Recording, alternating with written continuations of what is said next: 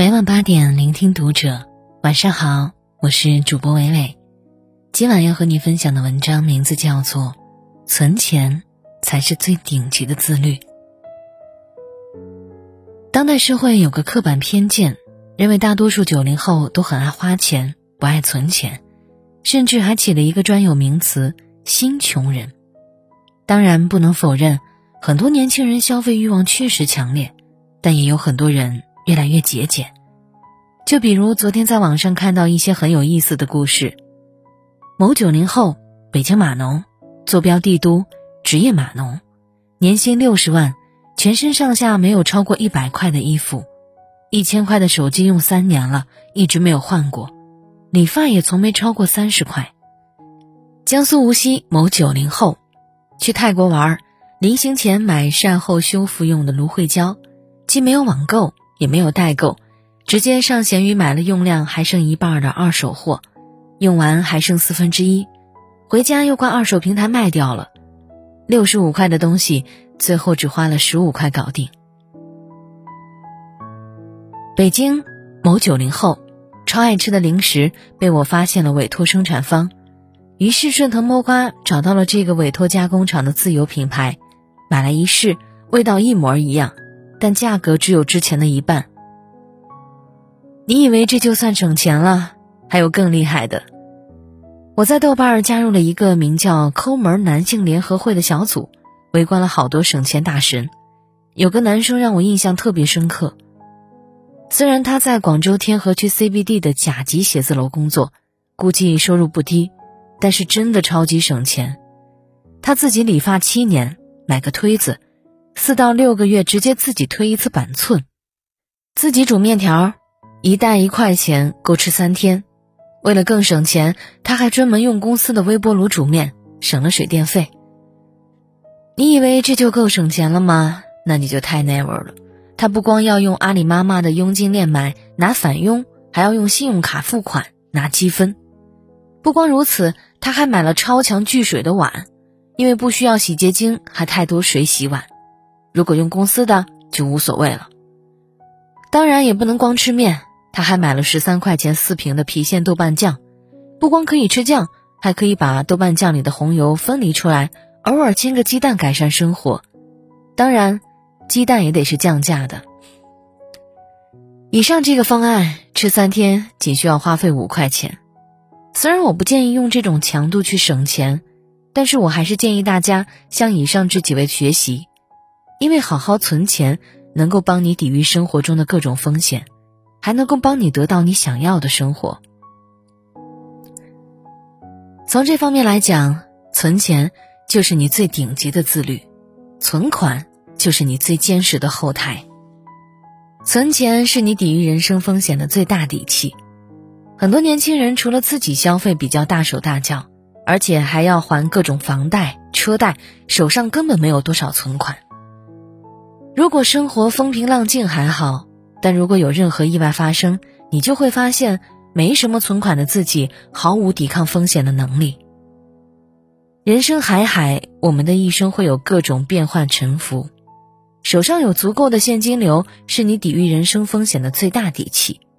毕竟，你看似稳定幸福的生活，可能比想象的更脆弱。比如前几天我在网上看到一个故事。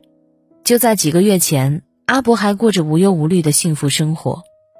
阿伯有一儿一女，父母和岳父母轮流帮他带娃，公积金比房贷多，夫妻两个收入也不低，生活质量还算不错。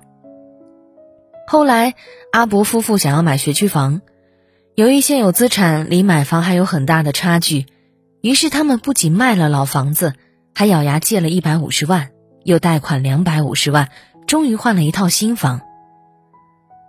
如果故事止步于此，那也就算了。毕竟只要两人工作没变故，咬咬牙也就挺过来了。可是后面发生的每一件事情，都给阿伯家带来了沉重的负担。阿伯岳母体检查出来癌症，随后住院化疗。阿伯妈妈异常造血，发现了百分之十的异常细胞，随后住院骨穿等结果。阿伯爸爸因为未知诱因剧烈头痛。认知功能剧烈下降，有天直接摸不到饭碗，找不到厕所，入院待查，还不知道能否恢复。与此同时，刚上一年级的儿子各种不乖，因为大人各种糟心，没空管他，每天都被老师吐槽。阿伯感叹：中年人的幸福生活真是太脆弱了，谁也不知道什么时候就被各种不顺打倒在地。他们家如果没有这么激进的换房，一是经济上会更加宽裕，压力肯定没这么大，至少可以请人帮忙照顾老人；二是工作压力、心理压力也不会那么大，还可以停下一个人的工作来照顾家人。这就是为什么我常常劝我的读者，如果可以的话，尽可能的省钱、存钱；如果财富底蕴不强的时候，尽可能保守理财，不要太过激进。你永远不知道。风险什么时候到来？有钱才意味着扛得住。存钱让你有底气成为更好的自己。我发现你是不是有足够的存款，在很大程度上能够决定你是否有足够的底气尝试更多的机会，追求更好的自己。很多朋友都知道，我毕业一年半的时候遇到了一个很好的工作机会，当时因为拿了单位的北京落户指标。为了从原单位离职，赔了原单位二十万的离职费用。当时很多同事和朋友都觉得不可思议，毕竟我们单位当时工资很低，月薪四千九百元。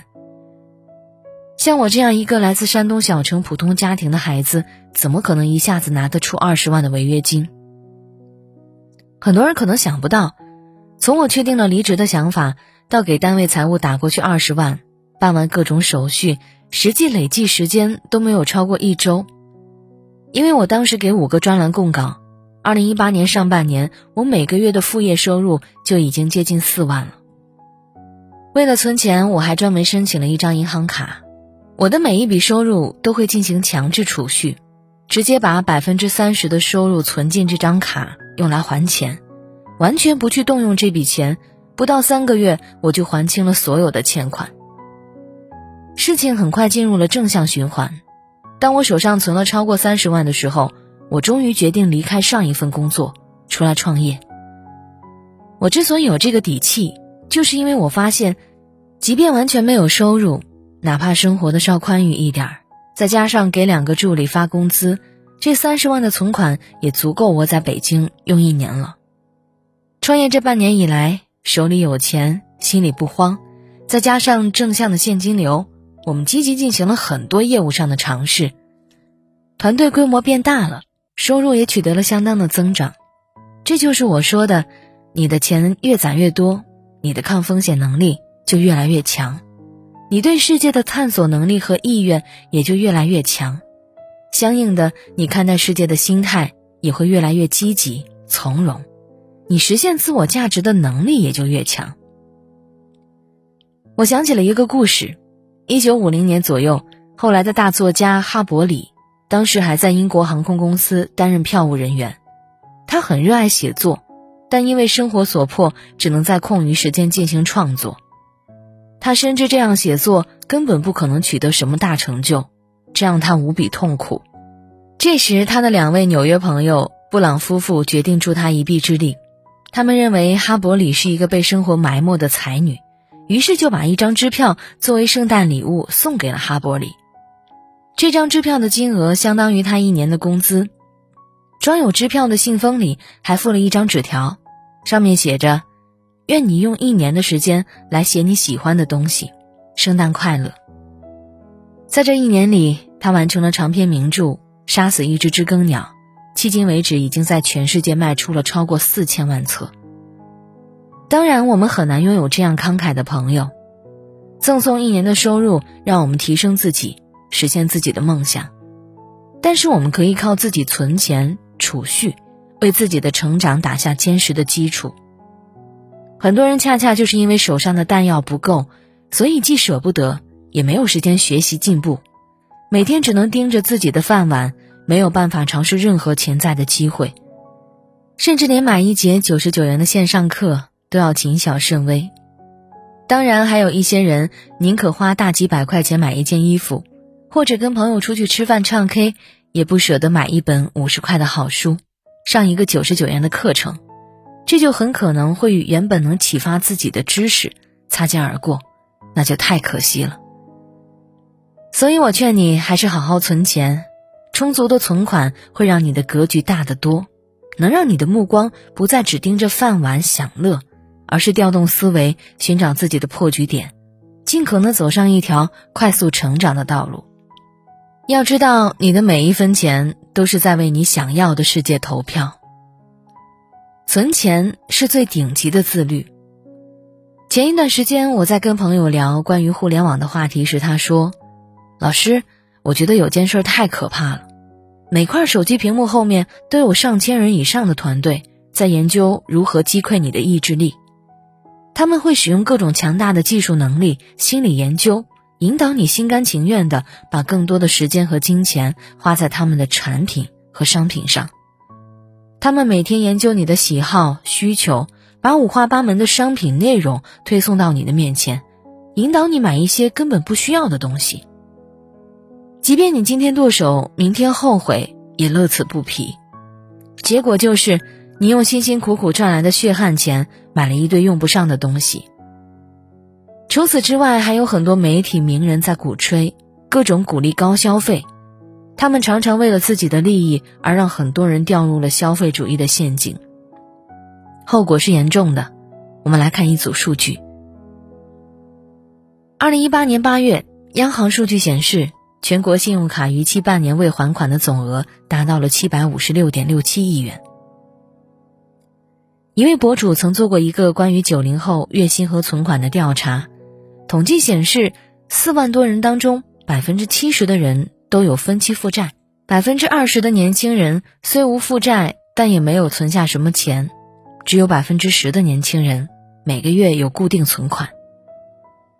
二零一七年轻人消费生活报告当中显示，在中国近一点七个亿的九零后群体当中，每四个人就有一个人使用花呗，每三个买手机的就有两个使用分期付款，每两个人中就有一个没有存款。汇丰银行的一项统计数据显示，九零后群体消费负债额平均为月收入的十八点五倍，就算是不吃不喝一年半才能还清欠款。甚至还有极端案例存在，有个网友留言说：“努力了很久买的房子，老公要卖了他还债，信用卡、网贷都有。”最近我们掉在了网贷的恶性循环里，我还房贷还了两年了，我说房子没了，家就没了，离婚。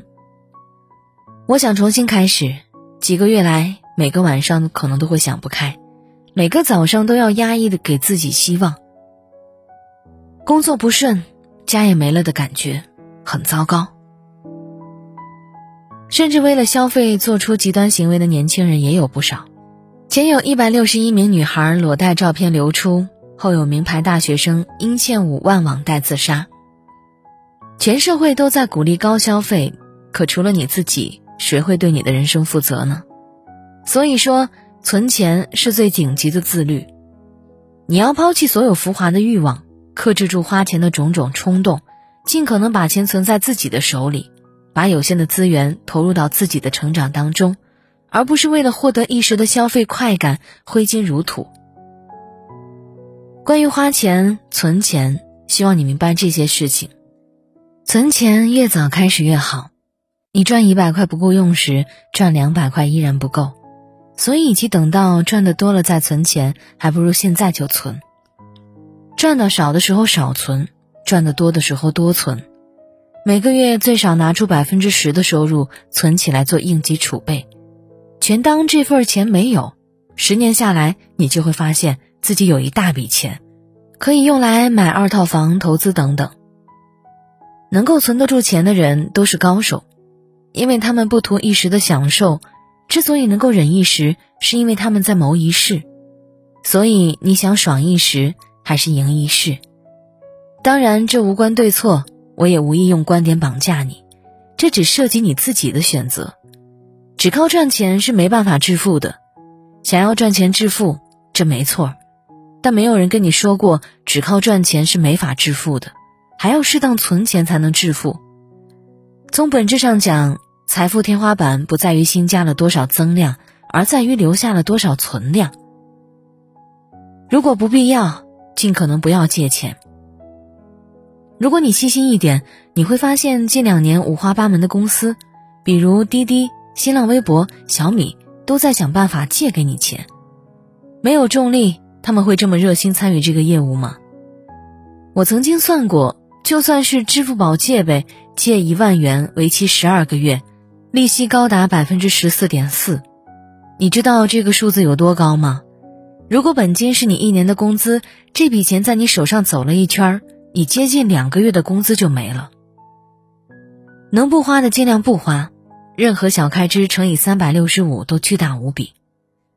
原来觉得以我的收入。一天花三十块喝个星巴克不算什么的，创业以后心态就变了，觉得这部分钱太浪费了。光喝咖啡一年下来就累计消费一万块，还不如买台咖啡机，便宜又方便。毕竟任何小支出乘以三百六十五天也会变成天大的开支。永远记住一条省钱法则：绝不超出预算。不管商家说的多么天花乱坠，对你多么热情可亲。只要购买价格高于你的预算，那就两个字：不买。我之前买电视，我发现商家都会用各种复杂的套餐促销套路我，对我极尽热情的嘘寒问暖。但我的预算是三千，不管商家说什么做什么，只要让我多花了钱，那我就两个字：不买。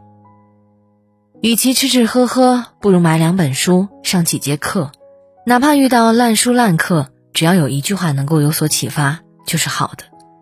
退一万步讲，看书听课总比胡吃海喝、半夜剁手强得多了。大多数人意识不到自己一生的总收入是有上限的。从这个角度想想，存钱的问题就从这个月花完了，下个月还有，变成了一生只有多少多少万，花掉一分少一分。换一个视角看问题，你就会发现自己其实是在吃存量。早晚坐吃山空。不要总用消费来获得快感，要用存钱来获得快感。你想想，余额账户上的数字越来越大，不香吗？感谢作者进击的阿秀，相信听完今天的文章，你存钱的欲望会超过花钱的欲望。我是伟伟，我站在原地等你回来。